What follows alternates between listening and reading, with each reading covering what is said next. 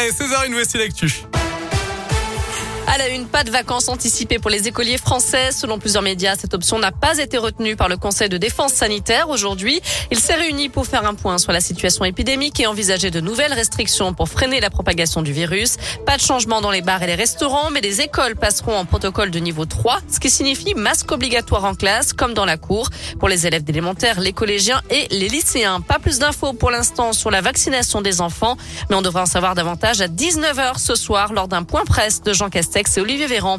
Dans le Rhône, on a franchi la barre des 604 Covid pour 100 000 habitants. 168 malades sont pris en charge en ce moment aux hospices civils de Lyon, dont 52 en soins critiques. Pour faire face à l'afflux de patients aux urgences adultes et pédiatriques et au manque de personnel, les HCL déclenchent leur plan blanc à partir d'aujourd'hui. Un niveau d'alerte qui leur permet de déprogrammer des interventions non urgentes et d'ouvrir des lits dans les services de soins critiques et en réanimation pédiatrique.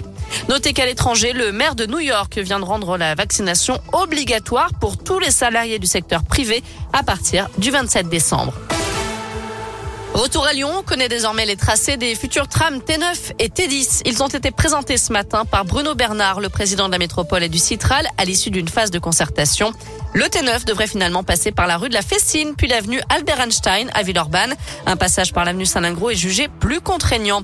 Et puis le T10 permettra donc de relier le pôle d'échange multimodal de Vénissieux et le secteur de Gerland en desservant la commune de Saint-Fond.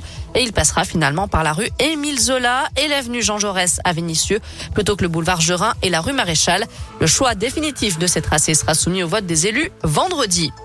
Fini le foie gras dans les buffets et les réceptions organisées par la ville de Lyon. Décision de Grégory Doucet qui s'est confié à Lyon Capitale. Le foie gras étant le produit d'un élevage allant à l'encontre du bien-être animal, le maire de Lyon a suivi ses homologues de Strasbourg, Grenoble et Villeurbanne qui ont eux aussi décidé de bannir le foie gras de leur réception. Dans le reste de l'actu en France, cette enquête ouverte après les incidents lors du meeting d'Éric Zemmour à Villepinte en Seine-et-Marne, plus de 60 personnes ont été interpellées après l'agression de militants de SOS Racisme blessés par des participants.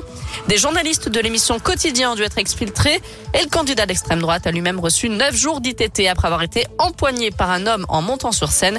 Il souffre d'une foulure du poignet. On termine avec un mot de foot. Selma Bacha prolonge à l'OL. L'international français, euh, française s'est engagée pour trois saisons supplémentaires avec le club lyonnais, soit jusqu'au 30 juin 2025. Direction radioscoop.com Noémie avec la question du jour. Et on reparle Covid. Selon vous, faut-il vacciner tous les enfants de 5 à 11 ans? Pour l'instant, vous répondez non à 70%.